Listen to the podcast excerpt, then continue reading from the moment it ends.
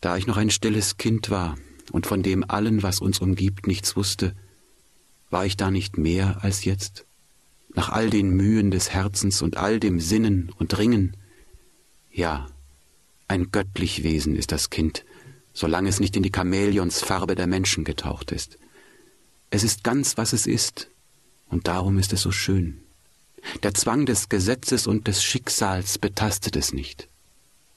Im Kind ist Freiheit allein. In ihm ist Frieden. Es ist noch mit sich selber nicht zerfallen. Reichtum ist in ihm. Es kennt sein Herz, die Dürftigkeit des Lebens nicht. Es ist unsterblich, denn es weiß vom Tode nichts.